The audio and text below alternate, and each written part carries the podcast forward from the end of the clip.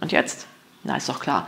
Wenn du deinen nächsten Fehler machst, ärgere dich nicht, sondern begib dich auf Suche als Erfolgsdetektiv. Was fehlte, dass das passieren konnte? Da ist deine Lösung.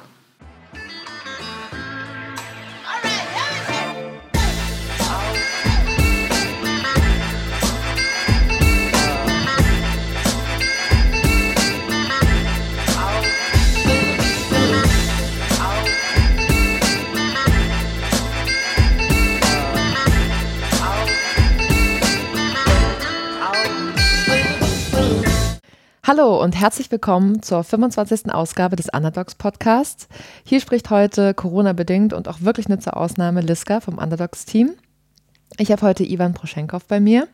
Er hat vor kurzem sein Studium im Lehramt für gymnasiale Mathematik und Englisch abgeschlossen und er hat uns heute seine Staatsexamenarbeit mitgebracht, in der er sich mit der Rolle von Fehlern im Sprachlernprozess auseinandergesetzt hat und inwiefern hier Fehlerkorrektur und auch die Berichtigung eine entscheidende Rolle spielen. Hallo Ivan, schön, dass du da bist. Schön, dass ich dabei sein kann. Hallo Liska. Also zu meiner Person noch, ich habe jetzt mein Referendariat angefangen an der mhm. öffentlichen Schule und habe jetzt, wie gesagt, auch vor kurzem meinen Abschluss gemacht. Mhm. Bevor wir über deine Arbeit sprechen, fangen wir erstmal mit dem A- oder B-Spiel an. Ich werde jeweils A und B nennen und du musst dich so schnell wie möglich für eines der beiden entscheiden, ohne dabei zu begründen, warum du dich so entschieden hast. Okay, ich versuch's. Okay, fangen wir an. Ketchup oder Mayo? Ketchup. Gardine oder Rollo? Rollo. Badewanne oder Dusche? Badewanne. Sessel oder Sofa? Sofa. Hausschuhe oder Barfuß? Hausschuhe. Blumen oder Zimmerpflanze? Zimmerpflanze. Kopfstand oder Spagat? Kopfstand. Brettspiel oder Kartenspiel? Ist schwierig, ich liebe beides. Also ich nehme Brettspiel. Hemd oder Pullover? Hemd. Fußball oder Volleyball? Volleyball. Frühstück oder Abendbrot? Abendbrot. Flüstern oder Schreien? Schreien natürlich. Vortrag oder Hausarbeit? Die Frage, die alle Studenten bekommen bestimmt. Ähm, Vortrag. Kugelschreiber oder Füller? Füller. Partnerarbeit oder Gruppenarbeit? Schwierig. Äh, ich sag Partner. Tafel oder Whiteboard? Tafel. Mathe oder Englisch? Oh, gemein. Gemein. Ähm, ich sag einfach mal Mathe. Sekundarstufe 1 oder 2? Auch schwierig. Äh, tendiere aber tatsächlich zur Sekundarstufe 2. Okay. Rot oder grün? Grün. Okay, vielen lieben Dank, dass du die Fragen beantwortet hast. Ja, ich würde einfach mal einsteigen mit einer kleinen Erinnerung von mir. Äh, ich erinnere mich nämlich noch sehr, sehr gut an die Aufregung, bevor man einen Test zurückbekommt vom Lehrer oder der Lehrerin.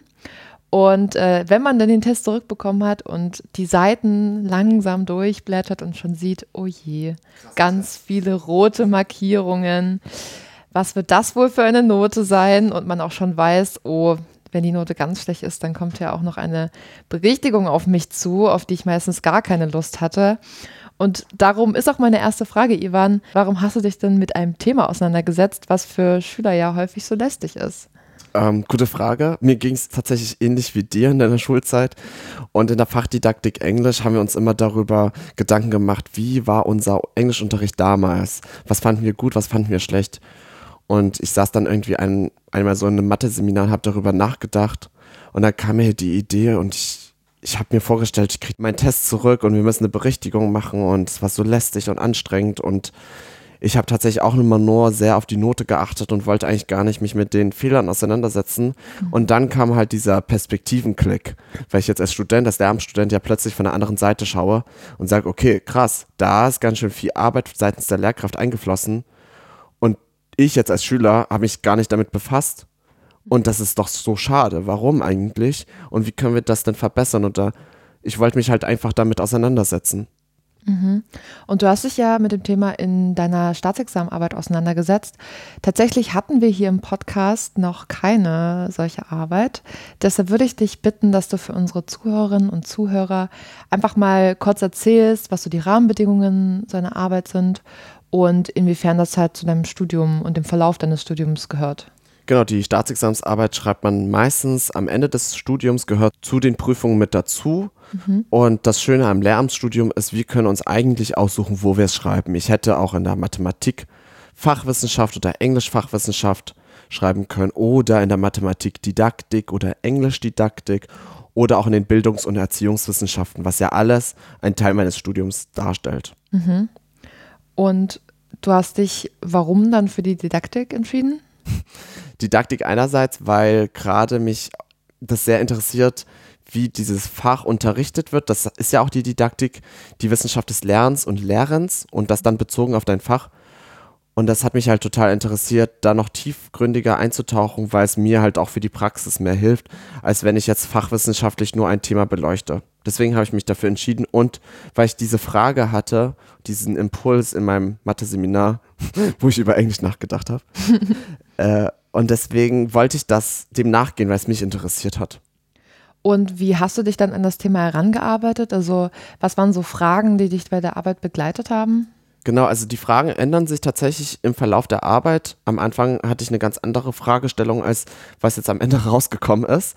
Ich habe mich mit einer Dozentin der Englischdidaktik zusammengesetzt, habe meine Idee vorgestellt, sie fand das gut, hat mir noch Anmerkungen ge gegeben. Und äh, anfänglich wollte ich eine Methode erstellen, um halt diese Leistungskontrollen mit Berichtigung zu verknüpfen und aus beiden Elementen eine Note zu machen. Dass man einerseits weniger Angst hat, Fehler zu machen, weil man Fehler wieder gut machen kann und diesem Leistungsdruck entgegenzukommen. Und am Ende hat diese Methode gar keinen Platz in meiner Arbeit gefunden. Aber sie ist halt trotzdem präsent und ich kann mir vorstellen, dass ich sie irgendwann mal ausarbeite. Hab dann in der Recherche gemerkt, dass äh, für diese Methode ich was ganz anderes erstmal beleuchten muss, diese Grundlagen. Und da fing, fing auch diese Recherche an. Okay. Ja, vielleicht können wir ja später dann noch mal über deine Methode sprechen. Gerne. Das klingt auf jeden Fall ganz spannend. Aber erstmal würde mich interessieren, warum glaubst du denn, sind Fehler so wichtig für den Sprachlernprozess? Fehler sind ultra wichtig, unabhängig, ob wir jetzt eine Fremdsprache lernen oder was anderes lernen. Wir als Menschen sind ja von Natur aus sehr potent, was das Lernen angeht. Wir sind so kleine Lernmaschinen, sprich, wenn wir geboren werden, lernen wir so viele Dinge jeden Tag neu dazu, motorische Fähigkeiten. Wir lernen äh, Dinge zu erkennen, wir lernen äh, uns mit der Sprache auseinanderzusetzen. Und dieses Lernpotenzial haben wir ja schon. Und wir machen ja auch ganz viele Fehler von Anfang an. Ne? Wir fallen hin, wir wollen laufen, wir fallen hin und machen das immer wieder, bis wir es gelernt haben. Und ähnlich ist es in der Fremdsprache. Und Fehler haben demnach ein sehr hohes Lernpotenzial, das wir ausschöpfen können. Und was glaubst du, wo denn tatsächlich beim Fehler machen dass das Lernen anfängt? Also wie, wie kann Hm. ich mir so einen Prozess vorstellen? Genau, also damit ein Prozess durch das Fehlerlernen überhaupt stattfinden kann, müssen wir erstmal einen Fehler begehen. Und damit wir aus dem Fehler lernen können, muss der Fehler irgendwie angezeigt werden. Entweder aufmerksam durch mich selber, weil ich das mitbekommen habe, dass ich einen Fehler gemacht habe, oder durch jemand anderes. In der Schule kann das ein Mitschüler sein oder Mitschülerin oder die Lehrkraft. Und dann heißt es, diese Ursache zu diagnostizieren. Nur dann, wenn ich diese Ursache des Fehlers verstehe und erlerne, kann ich den Fehler richtig wahrnehmen und dann auch sozusagen berichtigen. Und dann habe ich diesen Lernprozess vollendet. Und was fallen dir da so spontan für, für Ursachen ein? Also was kommt da irgendwie häufig im, im Englischunterricht vor? Also gibt es da so Sachen, so Ursachen, die einfach sehr häufig vorkommen? Jetzt allgemein, so richtig beispielbezogen? Oder? Ja, sehr gerne beispielsweise. Naja, also Schüler vergessen gern mal am Anfang der fünften und sechsten Klasse das S von he, she, it. Und das ist halt so ein typisches Beispiel. Und da geht es halt wirklich vorrangig auch darum, wenn die Schüler das machen, weil sie dieses Konzept nicht verstehen, ihnen nicht einfach nur das Konzept darzustellen, sondern sie müssen selber darauf kommen und sich damit auseinandersetzen, um das Konzept zu verstehen, weil sonst äh, kopieren sie einfach nur die Sprache und das nennt sich dann Language-like Behavior, dass sie das, was ich ihnen dann vormache, he goes, äh, sagen sie dann einfach nach, verstehen aber nicht den Hintergrund. Und wir wollen ja gerade dieses, diese kognitive Auseinandersetzung fördern. Ja, aber das klingt ja jetzt eigentlich danach, als ob der Lernprozess an sich relativ einfach zu erzeugen ist. Sprich, man macht einen Fehler, der Fehler wird angezeigt und dann guckt man beispielsweise im Wörterbuch nach oder man guckt in seinem Hefter nach und sieht, ah, okay, so macht man das richtig und schreibt das dann halt einfach auf und dann hat man das ja gelernt, oder? Äh, jetzt, genau das ist halt das Ding. Das ist gerade ein Fehlkonzept, was du vielleicht auch schon hast. Mhm. Es wäre natürlich schön, wenn man nach jedem Fehler dann die Fehlerursache entdeckt, dann ist man in diesem Lernprozess, in diesem grünen Bereich. Aber wenn ich mir einfach nur anschaue, wie ich zum Beispiel dieses eine Wort richtig schreibe oder diese grammatische Struktur in diesem einen Beispiel noch richtig mache, kann das schnell dazu kommen, dass wir zu Problemfeldern gelangen, dass wir nur dieses eine Beispiel, zum Beispiel sage ich, ich gehe hin und du würdest mich korrigieren oder ich korrigiere und sehe, es heißt, ich gehe her. Mhm. Und kann das an diesem einen Beispiel immer wieder richtig machen. Also ich lerne das. Aber ich würde immer, ich laufen sagen. Also ich übertrage es nicht auf andere Phänomene, und das nennt sich Symptomtherapie. Das bedeutet, wir konzentrieren uns nur auf diese Symptome und nicht auf die Ursachen, mhm. was dazu führt, dass der Lernprozess gehemmt wird. Wenn wir uns den Fehler gar nicht anschauen und uns gar nicht damit auseinandersetzen, dann verfestigt dieser Fehler und das nennt man dann Fossilisierungsprozesse. Mhm. Die sind dann noch schwieriger zu berichtigen. Und was für mich meines Erachtens am schlimmsten ist, am schwierigsten zu korrigieren, ist sind Vermeidungsstrategien. Wenn ich Fehler mache und dann merke, okay, ich möchte diese Fehler gar nicht mehr machen, weil das dazu führt, dass ich eine schlechtere Note bekomme, dann versuche ich gar nicht, mich so auszudrücken mhm. mit einem Nebensatz oder so, sondern ich schreibe nur noch Hauptsätze hin, weil dann, ich weiß, wie ein Hauptsatz formuliert wird, deswegen bleibe ich dabei. Dann vermeide ich Fehler. Das sind Vermeidungsstrategien. Und das ermöglicht gar keinen Lernprozess. Die Lehrkraft sieht es dann nicht mehr, dass diese Fehler existieren und kann nicht darauf eingehen. Und der Schüler möchte keine Experimente machen und Experimente gehören zum Fremdsprachlernprozess halt mit dazu. Mhm. Aber denkst du, dass diese drei Problemfelder relativ offensichtlich sind? Also findest du, dass das leicht zu identifizieren ist oder ist das gerade das Problem, dass Lehrer das halt häufig nicht oder Lehrerinnen das häufig nicht bemerken? Ich glaube, die Lehrkräfte bemerken das. Sie merken ja relativ schnell, ob der Schüler oder die Schülerinnen immer wieder den gleichen Fehler machen, dass es ein Fossilisierungsprozess ist oder dass sie gewisse Dinge nur an einem Beispiel dann kennenlernen. Aber was schwierig ist halt, wenn sie die Fehler gar nicht sehen. Und dann heißt es aber nicht nur, das wahrzunehmen, sondern auch damit zu arbeiten. Und dieser Arbeitsprozess beinhaltet, dass wir die Schüler mit ins Boot holen. Mhm. Und das ist meine Hypothese, dass ich sage, die Schüler werden nicht genug ins Boot genommen Mhm. Weil die müssen halt wirklich kognitiv arbeiten und diese kognitive Arbeit, die verfällt so, so ein bisschen. Mhm. Ja, soweit ich weiß, haben dich diese Problemfelder ja auch in dem empirischen Teil deiner Arbeit begleitet. Du hast ja eine kleine Studie gemacht. Und ja, mich würde auf jeden Fall sehr interessieren, was du eigentlich so untersucht hast. Genau, also erstmal vorweg zu sagen, das ist auch der Grund, diese Problemfelder ermöglichen mir zu sagen, warum wir uns überhaupt mit diesem Thema überhaupt auseinandersetzen sollten, weil mhm. wenn der Lernprozess so einfach ist und immer im grünen Bereich ist, dann brauche ich ja darüber keine Arbeit zu schreiben. Mhm. Und das hat mir aber ermöglicht zu sagen, okay, wo sind wir denn gerade? Ich wollte mit meiner Studie den Ist-Zustand ermitteln, um zu gucken, sind wir jetzt mehr in diesem grünen Bereich oder sind wir ja auch teilweise auch noch im, immer noch in diesem Bereich, wo, wir, wo halt auch diese Problemfelder auftauchen. Mhm. Und da hast du wahrscheinlich eine Stichprobe benutzt. Ganz Oder genau. Wie bist du da vorgegangen?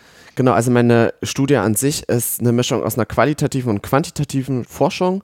Sprich, wir haben quantitative Elemente, das sind geschlossene Aufgaben und Fragestellungen, die anhand von einer Skala teilweise zustimmt, sehr zustimmt oder wenig zustimmt oder teilweise nicht zustimmt, äh, beantwortet werden und offene Fragestellungen, wo ich dann frage, wie stehst du zum Thema Fehler oder was auch immer. Mhm. Und meine Stichprobe bestand aus vier Klassen und drei Lehrkräften aus mhm. zwei verschiedenen Schulen. Mhm. Und das waren beides einfach Gymnasien? Zwei Gymnasien, ein privates Gymnasium und einmal eine öffentliche Schule. Aber die Ergebnisse haben gezeigt, in der Stichprobe, die ich jetzt hatte, dass da jetzt keine großartigen Unterschiede waren. Mhm. Genau, ich bin dann vor Ort in die Schule gekommen, natürlich vorher mit der Schulleitung alles abgesprochen, habe mein mhm. Thema vorgestellt. Und als ich dann in der Klasse stand, habe ich mein Thema kurz vorgestellt, da muss man halt wirklich darauf achten, dass man immer wieder das Gleiche sagt, dass da keine Verfälschung der Studie dann mhm. kommt. Und dann habe ich den Fragebogen ausgeteilt und wieder eingesammelt und dann analysiert. Mhm. Und was hat dich da spezifisch, also weil du ja die zwei Gruppen untersucht hast, LehrerInnen und SchülerInnen, was hat dich da spezifisch bei den beiden Gruppen interessiert? Also wo hast du deinen Fokus gelegt bei der Befragung? Der Fokus war einerseits bei den, also meine Studie selber hat drei Bereiche abgedeckt. Mhm. Einmal die Fehler und die Einstellung zu Fehlern seitens beider Parteien dann Fehlerkorrekturen und da war dann natürlich der Fokus auch auf die Lehrkraft bezogen, was macht die Lehrkraft mhm. und Berichtigung seitens auch beider Parteien. Und da ist es auch interessant zu sehen, was sagt die Lehrkraft und wie nehmen es die Schüler wahr und Schülerinnen mhm. wahr. Und weil da auch die soziale Erwünschtheit mit einspielen kann, dass die Lehrkraft sagt, okay, ich sag mal, dass ich das viel, viel öfter mache, als ich es tatsächlich tue und dann sehe ich dann die Diskrepanz dann aber auch in der Studie. Mhm. Sprich, du siehst dann halt, wenn die LehrerInnen angeben, ja, also ich äh, bin total positiv gegenüber Fehlern eingestellt und ich mache da ganz viel und die SchülerInnen aber sagen, nee, da habe ich gar nicht so eine gute Einstellung zu. Ja, also einerseits kann es dazu kommen oder genau andersrum, dass die Schüler das weniger wahrnehmen und deswegen auch weniger dann sozusagen dokumentieren können. Oder wenn es halt passt, dann weiß ich halt, okay, da ist etwas, wo wir gefunden haben, da stimmen die Lehrkräfte den Schülern und Schülerinnen überein. Mhm. Und das scheint dann auch zu stimmen. Aber meine Stichprobe war sehr klein, deswegen ist sie nicht repräsentativ. Ich kann sie mhm. jetzt nicht auf Deutschland oder auf Sachsen erweitern, sondern ich kann sagen, okay, ich habe das jetzt geprüft, um zu gucken, ob das, was ich jetzt in der Theorie herausgefunden habe, ob sich das damit deckt. Was hast du denn da beispielhaft so gefragt? Also genau, also äh, ich habe gefragt, wie die Schüler, ob die Schüler das Gefühl haben, dass die Lehrkraft im Unterricht das Gefühl vermittelt, dass Fehler zum Lernprozess dazugehören. Mhm. Und da sind auch positive Ergebnisse nach also konnte ich messen, also mhm. die Schüler und Schülerinnen und die Lehrkräfte haben beide angegeben, dass sie sich bemühen, im Unterricht zu sagen, Fehler gehören zum Lernprozess dazu. Mhm. Aber gleichzeitig habe ich die Schüler auch gefragt, wie fühlen sie sich denn eigentlich, wenn ihnen Fehler passieren? Und da kamen ganz viele negative Emotionen zur Aussprache und da stellt sich natürlich die Frage, woher kommt das, wenn wir das schon der, im Unterricht zwar sagen, aber uns so fühlen, da ist ja eine Diskrepanz. Sprich, wir müssen auch die Methodik mit einbeziehen. Wie wird der Unterricht gestaltet, etc. Mhm. Aber hast du das auch erfragt, wie die LehrerInnen da vorgehen in der Methodik, in ihrem Unterricht? Genau, ich habe dann so ein paar Fragen gestellt, indem ich gefragt habe, werden Berichtigungskompetenzen gefördert, werden so Fehlersuchaufgaben, müssen die Schüler auch andere Aufgaben, Schülerinnen auch von den Texten von anderen korrigieren, also solche Dinge, dass man einerseits diesen Fehler in den Unterricht bringt, dass man sich mehr damit auseinandersetzt, dass es Teil des Unterrichts wird. Und ich habe natürlich auch die Schüler gefragt, wie sie dazu stehen, ob sie sich eher auf die Fehler konzentrieren, auf die Noten. Sie, sie schauen eher auf die Noten, sehen auch die Fehler, oh, wenn ich mehr Fehler mache, habe ich eine schlechtere Note. Und das führt natürlich auch dazu, dass sie dann das Gefühl haben, dass Fehler was Negatives sind und dann halt auch in negative Emotionen in Verbindung sitzen. Mhm. Also positiv muss man sagen, dass die Fehlerkorrekturart, die die Lehrkräfte auch nutzen, so indirekte Fehlerkorrektur meist, bedeutet, dass sie Fehler unterstreichen und dann Korrekturzeichen daneben setzen, dass die Schüler nicht direkt von der Lehrkraft das richtige Wort oder die richtige Schreibweise vorgesetzt bekommen, sondern sie müssen sich damit auseinandersetzen. Das ist eine gute Grundlage, mhm. dass man halt diesen Berichtigungsprozess sehr effektiv und sehr nachhaltig gestalten kann. Mhm. Aber gleichzeitig haben wir gesehen, oder habe ich gesehen in dieser Studie, dass die Berichtigung größtenteils nur zu Hause stattfindet. Mhm. Sprich, die Schüler kriegen das Gefühl vermittelt, dass die Berichtigung nicht so wichtig ist, dass, dass sie ein Teil des Fremdsprachenunterrichts sein sollte. Außerdem ist die Berichtigungsmethodik meist immer noch so, ich muss chronologisch äh, meine Fehler, wie sie aufgetreten sind, korrigieren, berichtigen, richtig aufschreiben. Also mache ich mir im schlimmsten Fall keine Gedanken darüber, was ich wirklich falsch gemacht habe. Mhm. Und dann kommen wir gar nicht in diesen grünen Bereich, weil wir nicht versuchen, diese Ursache zu diagnostizieren. Und da kommen wir auch schon so ein bisschen in die Richtung, was könnten wir eigentlich in der Praxis machen. Mhm. Ja, wenn du das schon so andeutest, was können wir denn in der Praxis machen? Also naja, einerseits ne, zu sagen, wir wollen diese Berichtigung auch einen Teil des Unterrichts machen, dass die Schüler Zeit bekommen, sich damit auseinanderzusetzen. Mhm. Das hat den Vorteil, dass die Lehrkraft vor Ort ist und wenn sie merkt, okay, die Schüler oder die Schülerin machen sich jetzt gerade wenig Gedanken um die Ursache, da kann ich aber pädagogisch und didaktisch eingreifen, um, um denen zu helfen, in diesen grünen Bereich zu kommen. Mhm. Außerdem wäre es ja auch sinnvoll, die Berichtigungsmethode ein bisschen anzupassen und da muss man jetzt auch nicht krass viel ändern, sondern die Aufgabenstellung einfach ändern und sagen, schreibt einfach mal Fehler, die ähnlich aussehen, zusammen und versucht eine Gemeinsamkeit herauszufinden von den Fehlern, die da stehen. Sei es auch, sagen wir, 70 Prozent der Fehler mhm. gehört zu einer grammatischen Struktur. Und dann sollen die sich eine geeignete Berichtigungsmethode ausdenken, ob sie jetzt ein Bild zeichnen oder ein Schema haben oder einen Merksatz nochmal notieren mit anderen Beispielen, dass sie das dann gruppieren, weil die Schüler ja immer überfordert sind. Mhm. Wenn sie den Test bekommen mit 30 Fehlern, müssen sie auch erstmal wahrnehmen, dass es in Wirklichkeit vielleicht nur fünf Fehler sind. Mhm. Und das macht es ja dann wieder einfacher und einfacher dann zu sagen, okay, ich kann die Fehler wirklich wieder verbessern. Sprich, du plädierst sozusagen für eine Systematisierung der Fehler, die halt einfach besser aufdeckt, wo die Ursachen liegen, weil es eben so viele Verbindungen gibt zwischen vielen Fehlern, Richtig. die halt häufig auch gar nicht so offensichtlich vielleicht sind. Genau, und diese Systematisierung kann auf verschiedenen Ebenen stattfinden. Einerseits auf dieser Berichtigungsebene, wie ich gerade angesprochen habe, oder auch schon bei der Fehlerkorrektur, dass die Lehrkraft sagt, okay, ich benutze verschiedene Farben, mhm. um verschiedene Fehler schon so ein bisschen zu gruppieren. Okay, das ist jetzt nur Rechtschreibfehler, das ist ein Grammatikfehler, das ist ein Ausdruckfehler um den Schülern auch sozusagen zu diesem Lernprozess hinzuleiten. Also wir können als Lehrkräfte auch da die Schüler hinführen. Ich kann auch sagen, ich korrigiere nicht alle Fehler, was mhm. eigentlich in der Praxis auch schon gang und gäbe ist und sage, okay, ich markiere jetzt wirklich diese eine grammatische Struktur immer und immer wieder, sodass die, dass der Schüler sich wirklich darauf konzentriert, weil das wirklich sehr präsent zur Zeit ist. Okay, also das war mir jetzt noch nicht bekannt, dass nicht alle Fehler angestrichen werden. Also wie kann ich mir das vorstellen, dass man dann einfach sagt, okay, ich konzentriere mich auf den einen Fehler, die anderen Fehler sehe ich zwar trotzdem, fließt es dann auch trotzdem in die Bewertung ein oder wie lässt sich das dann verbinden überhaupt? Genau, also Teil der Bewertung, das war jetzt nicht meine Arbeit, deswegen kann ich jetzt keine große Auskunft geben, aber ich mhm. kann sagen, dass es nicht immer notwendig ist oder didaktisch sinnvoll ist, wirklich mal alle Fehler anzuschauen streichen, weil die Schüler schnell überfordert werden können. Mhm. Vor allen Dingen, wenn sie im Unterricht wenig Berichtigungskompetenzen erlernen durch Übungen, durch Fehlersuchaufgaben, wo sie detektivisch irgendwie die Fehler finden müssen und selber lernen, Fehler zu korrigieren, was ihnen dann nach diese Berichtigung erleichtert. Mhm. Mich würde noch mal interessieren, du hattest ja das Stichwort Farbkodierungen angemerkt. Ja weiß nicht, ob jedem das Wort Kodierung bekannt ist. Darum wäre es auf jeden Fall interessant, wenn du einfach nochmal kurz erklärst, wie Farbkodierungen funktionieren. Genau, wir haben einfach eine Legende, wo wir jeder Farbe eine Besonderheit, eine Eigenschaft zuordnen. Wir können zum Beispiel sagen, Experimente, sprachliche Experimente, die Schüler sozusagen Fehler machen Fehler, aber es nicht besser wissen können. Mhm. Markiere ich jetzt zum Beispiel grün. Mhm. Fehler, die schwerwiegend sind, vielleicht lila und normale Fehler rot. Mhm. Und das ist eine Farbkodierung. Und wenn ich dann auch das in die Bewertung mit einfließen lasse, dass ich sage, okay, sprachliche Experimente werden nicht negativ angerechnet, wenn überhaupt positiv angerechnet, mhm. dann trauen sich die Schüler vielleicht weg von diesen Vermeidungsstrategien zu kommen, um zu sagen, okay, ich experimentiere mal. Und das ist ja eine super Grundlage, um daraus zu lernen, weil das mhm. wollen wir, dass Schüler und Schülerinnen experimentieren. Mhm.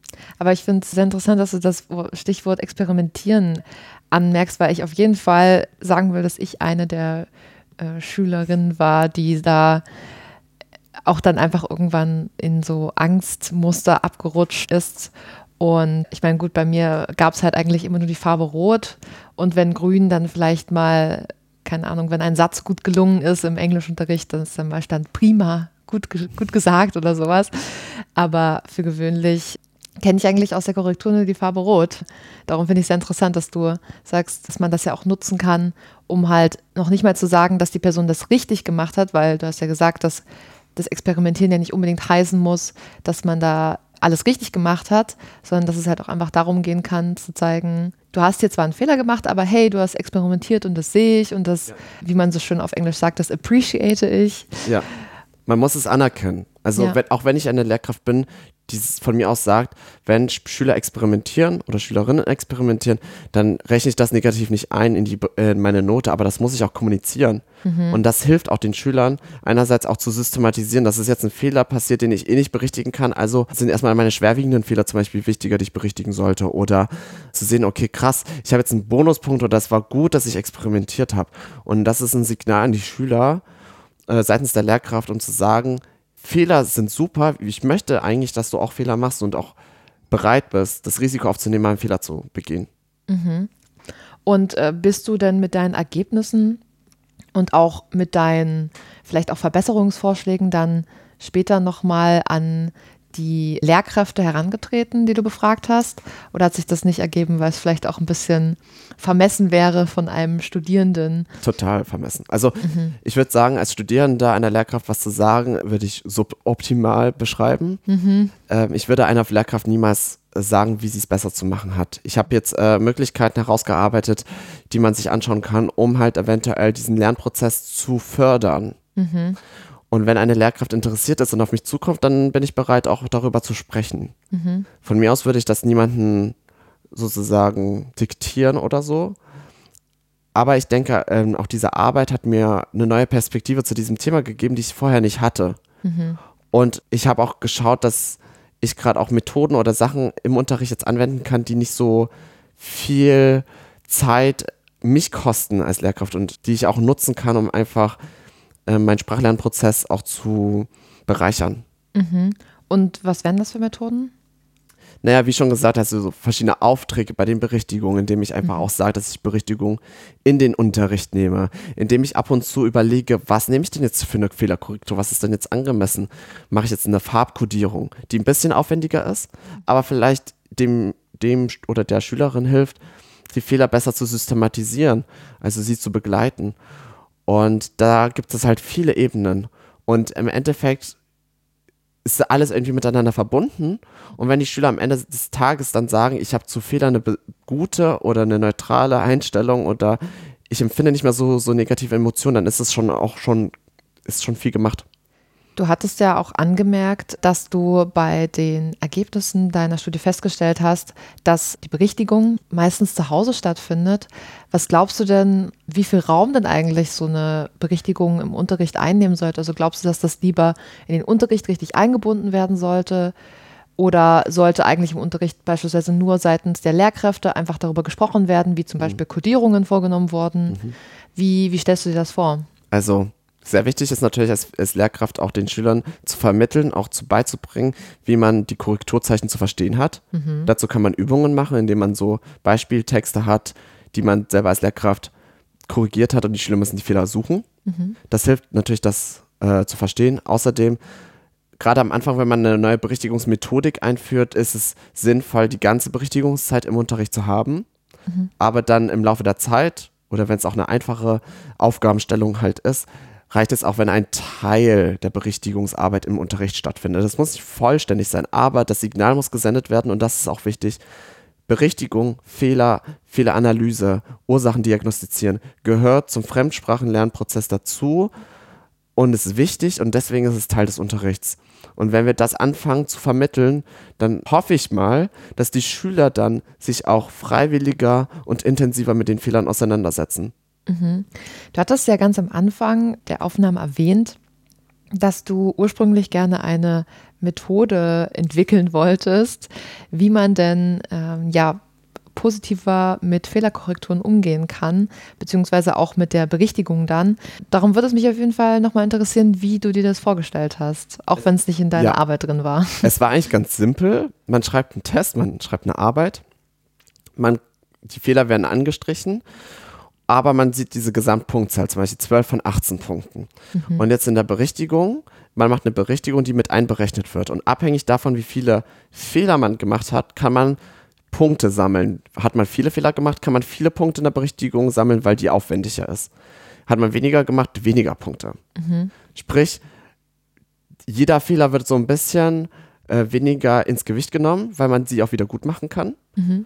Und darüber hinaus in dieser in dieser Idee war noch, dass die Schüler reflektieren sollen, also sagen sollen, benennen sollen, was ihnen besonders schwierig gefallen ist, wo besonders viele Fehler gemacht worden sind, wo die Ursache liegt. Mhm. Dazu können sie halt sozusagen irgendwie Zusatzpunkte sammeln. Mhm.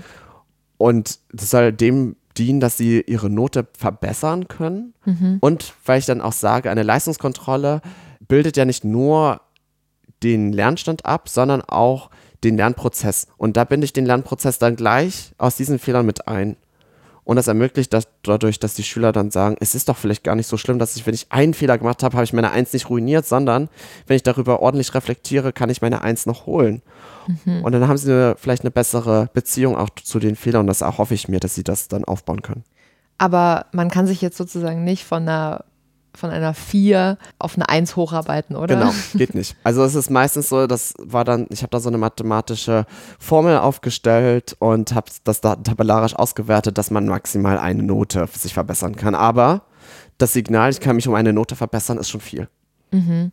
Ja, vor allem, wenn man beispielsweise auch ganz knapp an der Note dran ist. Also ich erinnere mich noch an meine sehr häufig auftretenden 2 Plus, wo man dann wusste, okay, es hat nur an einem Punkt gescheitert und man kann sich halt nicht man kann da jetzt nichts tun, außer halt zu wissen, okay, ich war knapp an der Eins, was ja, also das Plus war ja eigentlich immer so ein, schon mal so ein positives Zeichen von wegen, ja, da ist auf jeden Fall Potenzial nach oben. Aber das, was du gerade ansprichst, ist ja auch interessant, weil oftmals macht man ja eine Berichtigung, wenn man eine schlechte Note hat. Also Berichtigung, Fehler sind für, sagen wir, in Anführungsstrichen für die lernschwachen Schüler.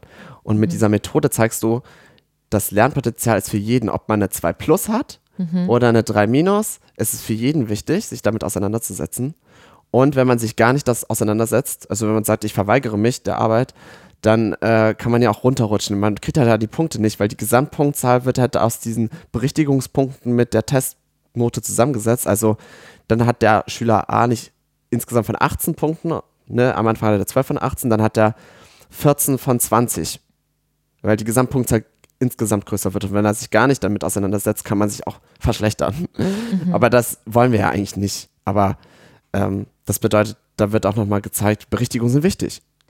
Wie meintest du das jetzt mit dem Verschlechtern? Naja, wenn ich jetzt zum Beispiel 12 von 18 Punkte in meiner Arbeit habe und dann in meiner Berichtigung zum Beispiel drei Punkte kriegen könnte mhm. und ich mache nichts, dann habe ich 0 von 3 Punkten. Und diese 0 von 3 werden dann in diese 18 mit einberechnet. Also habe ich 12 von 21. Oha, okay. Sprich, man. Die zählt halt mit wie als Zusatzaufgabe mit rein und jeder hat dann individualisiert eine andere Gesamtpunktzahl. Das spricht ja auch den Zeitgeist so ein bisschen, dass man sagt, man möchte individueller arbeiten, dass man mhm. Heterogenität hat und jeden Schüler besonders oder anders fördern möchte. Und so ermöglicht man den lernschwachen Schülern, die haben dann halt mehr Punkte, die sie sammeln können, die Möglichkeit dann sich auch wirklich zu verbessern. Das ist ja krass. Sprich, eigentlich wird dann auch Faulheit einfach mal bestraft. Mhm. Selbst wenn man eine Eins hat. Ja, aber ich denke einfach, dadurch, dass es dann auch Teil der Note ist, dass die Schüler auch ein bisschen motivierter sind, sich damit auseinanderzusetzen. Mhm. Und dann hoffe ich, dass eher dieses positive Gefühl mehr Gewicht gewinnt als dieses negative Gefühl. Ich kann mir auch vorstellen, dass es dann auch einfach das Anfertigen von Berichtigungen auf gewisse Art und Weise normalisiert, wenn man halt sagt, es ist für jede Note, egal welche, ein, ein Arbeitsschritt, der dazugehört. Klar, wenn man halt keine Fehler gemacht hat und deshalb eine Eins hat, dann ist man natürlich, also hat man halt Glück, ne? Aber ich finde das auf jeden Fall ein sehr interessanter Ansatz, um da einfach ein normaleres Bild zu etablieren. Ja, und was du gesagt hast, der, der Einzelschüler, den kann man auch nutzen, dass er anderen Schülern hilft. Mhm. Also nicht die Lösung vorsagt, sondern einfach auch so äh, Ideen gibt, wo der Fehler liegen kann. Also man kann auch leistungsstarke Schüler dann ins Boot holen und dann auch mit als Hilfslehrkraft nutzen, dass sie dann den anderen Schülern hilft. Und dann lernt sie durchs Erklären ja auch nochmal mehr über die Fremdsprache. Aber meine, diese Methode wurde noch nicht in der Praxis getestet, die hat ihre Limitierung, gerade in den Klassenstufen 5, 6, wo man ja eher so Lücken ausfüllen muss, da ist es natürlich nicht so effektiv, mhm. weil da, äh, weil diese Methode sich ja wirklich eher auf so Textproduktion richtet.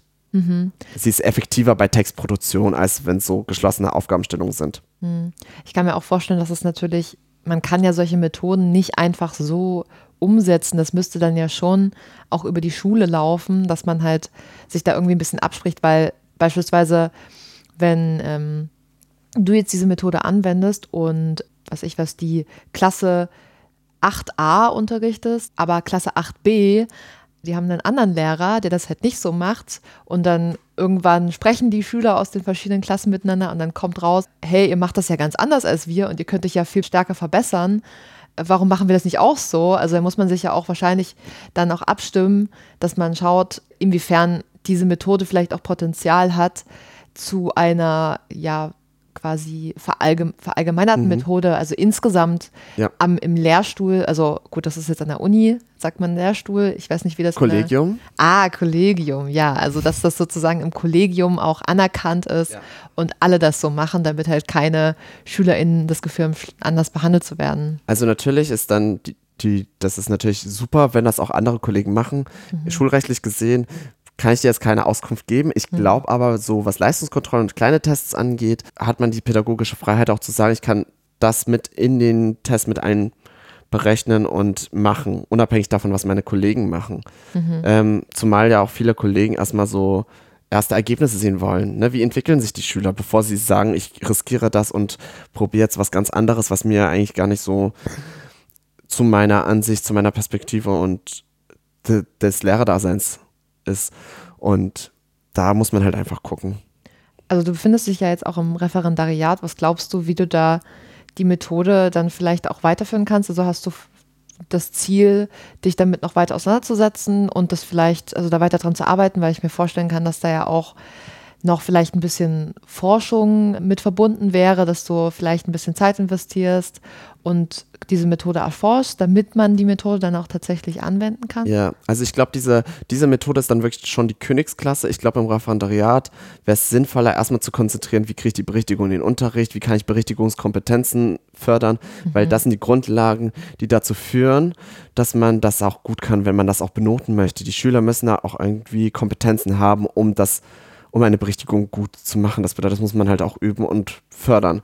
Also mein Fokus liegt hier Fehler im Sprachlernprozess generell zu nutzen und das Lernpotenzial besser rauszuholen, methodisch erstmal, unabhängig von dieser Methode. Und dann, wenn ich so weit bin, dass ich sagen kann, okay, die Schüler sind sicher darin, ich bin mir sicher darin, jetzt probieren wir es mal aus. Aber das kommt erstmal ein bisschen später. Mhm. Ja, ich bedanke mich auf jeden Fall, dass du meine Fragen so für dich beantwortet hast. Tatsächlich fallen mir auch gar keine Fragen mehr ein. Ja, ist schön. Darum, darum wird es Zeit für unsere Take-Home-Message. Gerne. Ja, Ivan, die Bühne ist frei für dich. Also, meine Nachricht an alle, die diesen Podcast auch hören, ist, wenn ihr Freunde habt oder Kinder habt, die gerade auch in die Schule gehen, wir konzentrieren uns ja meistens, wenn ein Test kommt, oh, warum hast du diesen Fehler gemacht oder du hast da den Fehler gemacht. Wir konzentrieren uns auf die Fehler sehr stark durch die Korrektur, durch das Leben selber. Wir wollen immer perfekt sein. Aber wir sollten nicht aus dem Blick verlieren, dass wir auch Erfolge feiern können oder sollten. Wenn ein Erstklässler sagt oder eine, eine Deutscharbeit mitbringt mit einer 3, aber er hat einen Text geschrieben, dann sollten wir doch feiern und sagen, ey, guck dir das mal an. Letztes Jahr konntest du noch gar nicht schreiben. Jetzt hast du schon einen Text geschrieben, hast da ein paar Fehler gemacht. Die können wir uns gerne anschauen, sollten wir uns auch anschauen. Aber wir wollen ja auch nochmal hervorheben, was du schon für einen Lernerfolg erzielt hast. Und das sollte manchmal auch wieder ins Gedächtnis gerufen werden, mhm. dass wir uns mehr auf die Erfolge konzentrieren und die Fehler dann noch Teil des Lernprozesses ansehen, um zu sagen, ich kann dann noch mehr lernen. Ist mhm. doch schön aber nicht zu sagen, oh nein, warum habe ich jetzt diesen Fehler gemacht? Ja, Fehler feiern, das ist doch ein wunderbares Schlusswort für diese Folge. An alle Zuhörerinnen und Zuhörer da draußen, vielen lieben Dank, dass ihr heute wieder eingeschaltet habt und ich sage mal bis zum nächsten Mal. Tschüss. Tschüss.